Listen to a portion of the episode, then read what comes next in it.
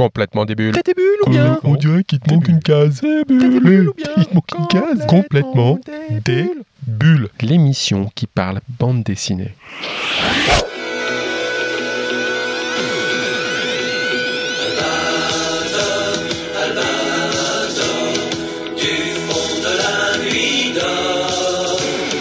Ce générique doit rappeler des souvenirs à pas mal de monde. Albator, le dessin animé culte.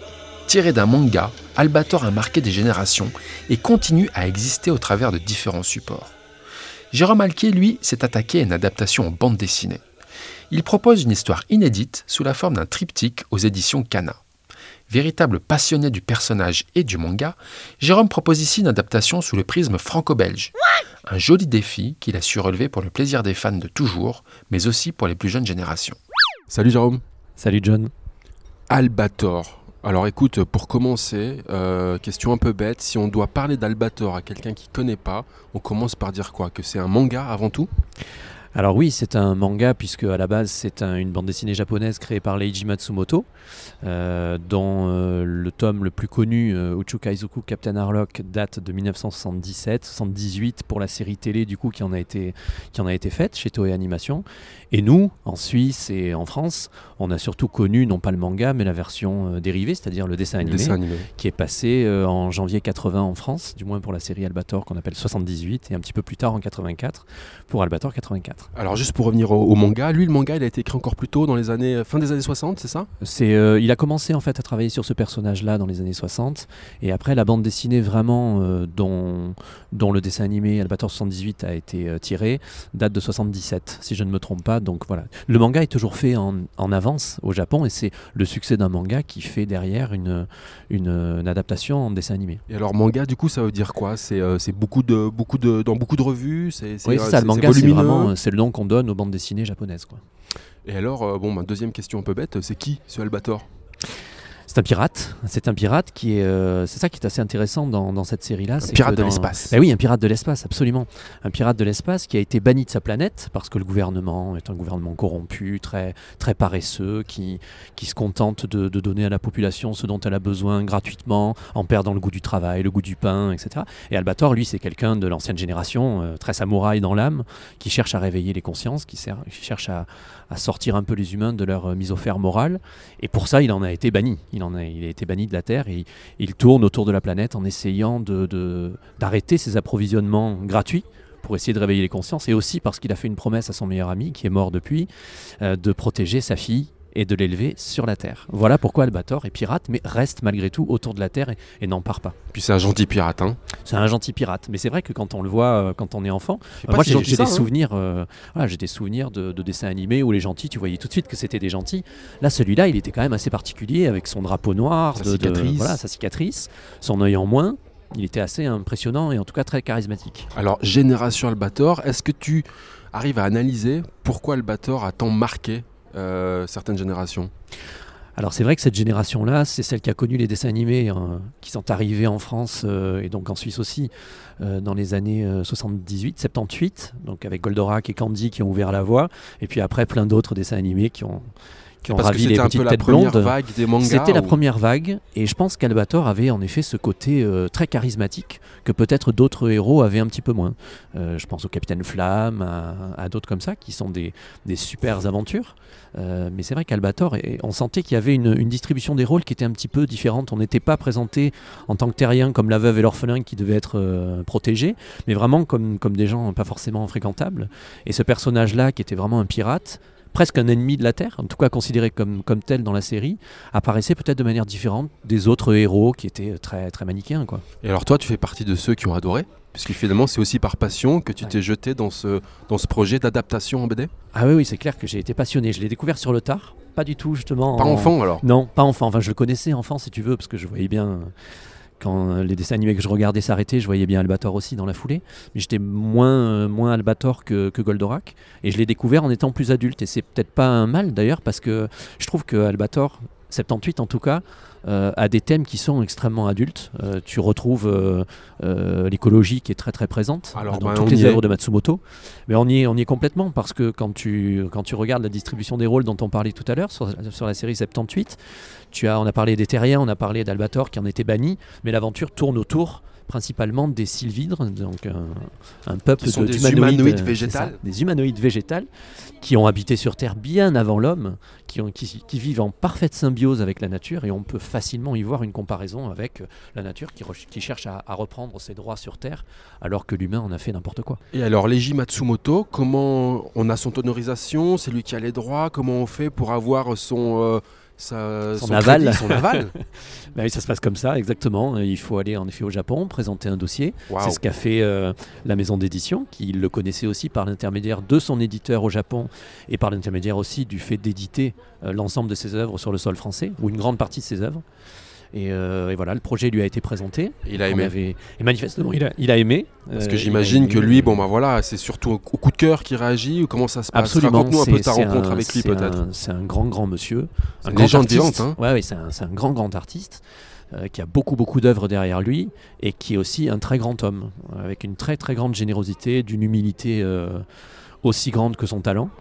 C'était sympa de le rencontrer quoi. Euh, je n'utiliserai pas le mot sympa, je dirais. là. Raconte un peu, Ah c'est oui, c'était un rêve de pouvoir rencontrer Leiji Matsumoto et, et en plus de pouvoir le rencontrer sur la base d'un projet qu'on mène ensemble. C'est une vraie collaboration ce projet-là. Hein. C'est pas juste euh, on a eu l'aval et puis on peut faire un peu ce qu'on veut derrière. Ça veut dire Il qu'il a suivi. Oui, oui, l'évolution de l'histoire, le, le processus, scénario, euh, parce que le scénario il est un peu, il est un peu inédit. Tu respectes Mm. l'univers, mais le scénario finalement il vient de toi. C'est ça, euh, c'est euh, c'est une aventure inédite sur la base de 78, mais c'est une aventure, un arc inédit. Et euh, ça faisait partie des questions qu'on pouvait se poser au départ. Est-ce que Leiji Matsumoto sera d'accord pour qu'on fasse quelque chose de- d'inédit? Et euh, c'était bien de, de voir ces réponses, c'était toujours un peu dans le même sens, de dire du moment que vous vous faites plaisir, que vous respectez la licence, que vous respectez les personnages, c'est très important, les personnages, plus que le monde lui-même, c'était les personnages et les relations entre les personnages. Moi, je, je- je vois cette passion qui, qui vous traverse quand vous dessinez, quand vous racontez tout ça, et je peux être que euh, porteur d'un projet comme celui-là. Donc quand tu as un peu ton, ton maître euh, que tu as toujours admiré, qui dit ce genre de choses, bon, bah, ça, évidemment, ça donne encore plus de force pour donner le maximum sur le projet. Alors le respect de l'œuvre, le respect des personnages, j'ai envie te- de te demander le respect des fans aussi peut-être? Comment ça se passe avec euh, les fans? Est-ce que tu as été euh, attendu, critiqué? Est-ce que c'était justement quelque chose que tu as pris soin de, de respecter oui, aussi eh entre oui. guillemets? Bah oui, parce qu'à l'heure de toutes les reprises avec, euh, hein, on va citer les Star Wars et compagnie, c'est toujours difficile de t'attaquer à une œuvre qui est un petit peu culte, parce qu'on a toujours peur de la dénaturer. on a Ça toujours met la pression de- un voilà, peu, hein. Exactement. Et alors on le disait tout à l'heure, il y a quand même une sacrée résonance dans ton histoire avec l'actualité. C'est peut-être un peu ça aussi qui rend l'histoire d'autant plus intrigante. Si par exemple, tiens, je prends le premier album et puis je l'ouvre et puis je lis euh, quelques bulles d'introduction. Euh, les océans sont en train de sécher, les richesses que la nature nous offrait jadis s'épuisent peu à peu. Les humains qui habitent encore sur la Terre ont sombré dans la paresse. Ils laissent une poignée d'entre eux exploiter les, les ressources d'autres planètes pour assurer leur subsistance. Faibles et lâches, préoccupés de leur seul plaisir, ils vivent dans l'opulence et dans un honteux désœuvrement, sans même avoir conscience de la menace qui plane sur eux. Disons, ça sonne vachement bien avec nos thématiques environnementales, tout ça, non? Ouais, carrément. c'est pour ça que c'est assez extraordinaire de voir une série qui date de 40 ans et qui pourtant a des thèmes qui sont euh, voilà, en répercussion avec ce qu'on peut voir aujourd'hui. quoi. Et puis on rajoute là-dessus euh, les scientifiques qui alertent sur une menace immi- imminente, mais sans aucune attention du gouvernement. Oui, Et ça y est, en fait, on n'est plus en 2199, on est euh, aujourd'hui. exactement. Alors, le troisième album qui va clôture ce triptyque, euh, quand est-ce qu'il sort? C'est pour Il quand? sort normalement en octobre euh, 2020. Et après, pour toi, Albator, euh, c'est fini? Alors en tout cas, Mémoire de l'Arcadia, qui est euh, cette histoire-là, sera en effet terminée. Écoute, pour finir l'émission, on a ce qu'on appelle des questions débules. complètement débile. Eh oh, il te manque une case Euh, t'es débile. Pourquoi Albator s'appelle Albator? Alors, je ne suis pas certain à 100% de ma réponse, mais il s'appelait en japonais le capitaine Harlock, comme tu dois le savoir, et ça ressemblait énormément lorsqu'il a été importé en France au capitaine Haddock de Tintin, donc il a fallu changer le nom. J'ai cru comprendre que c'était euh, euh, les équipes de, de- qui s'occupaient de la chanson du générique, qui étaient très amis avec un certain Ballator, qui était un joueur de rugby que l'on appelait l'Albatros, et qui du coup a donné ce nom d'Albator. C'est ce Bon, qu'on bah, m'a C'est une explication. Ok, très bien, on note. Tu préfères décider l'Arcadia, le Cosmo Wing ou le Dis Shadow? Euh, L'Arcadia est, est magnifique, donc je vais ch- choisir l'Arcadia, même si c'est euh, vraiment très très long et très délicat de dessiner un Arcadia. Bon, tout ça, c'est un peu des noms de vaisseaux, mais celui qu'on retrouve le plus souvent, c'est l'Arcadia. Oui, c'est l'Arcadia, tout à fait. Pourquoi tu fais de la BD et pas du manga? Ah, ça c'est une excellente question. Ah. Justement parce que euh, le souvenir des gens des années 80 est un souvenir télévisuel, plein de couleurs. Euh, et je pense que d'abord en manga, je serais peut-être pas forcément capable d'en faire. Et les Japonais sont extrêmement doués pour faire du manga un milliard de fois plus que moi. Donc je vois vraiment pas ce que je pourrais leur apporter. Mais en revanche, faire de la franco-belge, ce qui est inédit un petit peu chez eux, euh, c'est une vraie valeur ajoutée de notre histoire à nous, de l'histoire d'Albator en France, qui vient se rajouter au respect de Harlock au Japon. Jérôme, est-ce que tu joues de l'ocarina? Non, et j'ai un ami qui a très gentiment appris à l'ocarina la musique de Steli ou de Mayu en japonais. Et euh, j'adorerais jouer de l'ocarina, mais pour le moment, je le fais à la flûte. Où se trouve Mégalopolis Je pense que Megalopolis peut facilement être assimilé à Tokyo, même si ça n'a jamais, il me semble, été écrit tel quel. D'où vient la cicatrice d'Albator? On ne sait pas pour la cicatrice, ou du moins je, je- sur Albator lui-même. Peut-être qu'il l'explique dans un manga très ancien, mais je n'en ai pas la connaissance. En tout cas, ce qu'il ce qu'il, euh, dit très souvent, c'est que la cicatrice sur ses personnages montre qu'il a beaucoup lutté, beaucoup combattu, et que c'est quelqu'un qui a vécu de très nombreuses choses avant d'en arriver là. On sait pourquoi il a perdu son œil, mais pas sa cicatrice. Jérôme, rappelle-nous, ça faisait comment le générique d'Albator 84 Albator, Albator, du fond de la nuit d'or. Voilà. tu chantes pas mal, hein Bah ouais, t'as vu ça Et merci, à très bientôt. À bientôt. Salut. Jérôme.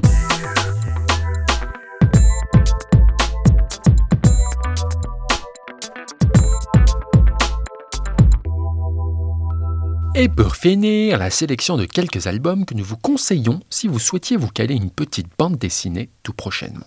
On commence avec Le Convoyeur. Oula Le monde s'est écroulé suite à une pandémie. Oh, y en a marre des pandémies. Pas une pandémie humaine, mais un virus qui s'est attaqué au fer pour faire rouiller la moindre particule ferreuse. Oups. Et le fer, il y en a partout. Ah ouais, mais c'est vrai ça. Rapidement, le monde s'est ainsi effondré. Et les hommes ont eux aussi été atteints dans leur chair, car le fer y est présent.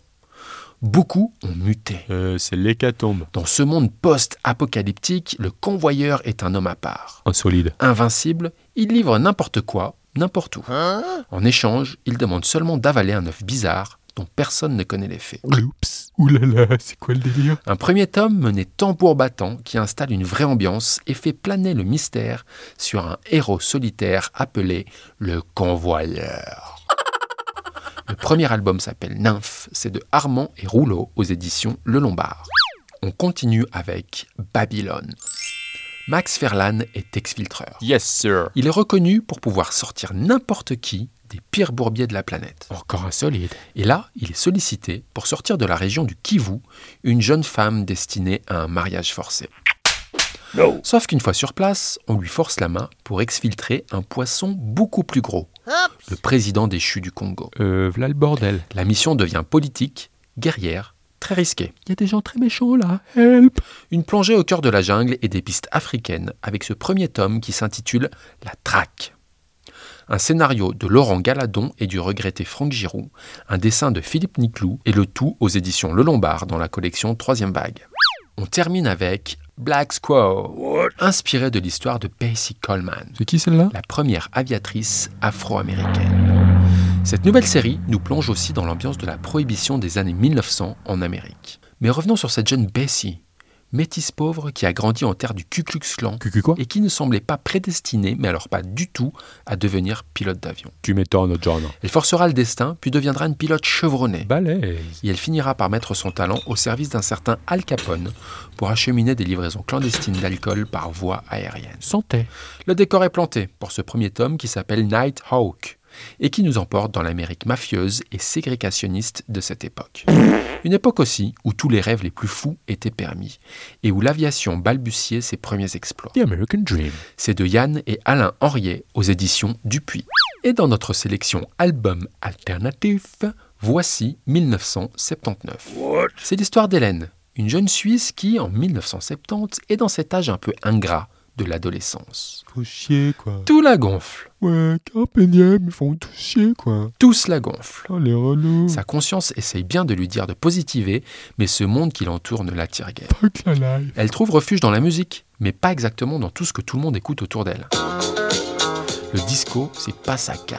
Supertramp, les Bee Gees ou Tino Rossi, ça la gonfle plutôt pas mal aussi. Elle, elle préfère les Clash ou The Cure. D'ailleurs, Hélène va dire adieu à sa coupe de Mireille Mathieu et se faire elle-même au ciseau une coupe courte à l'arrache. Elle tombe dans l'influence punk.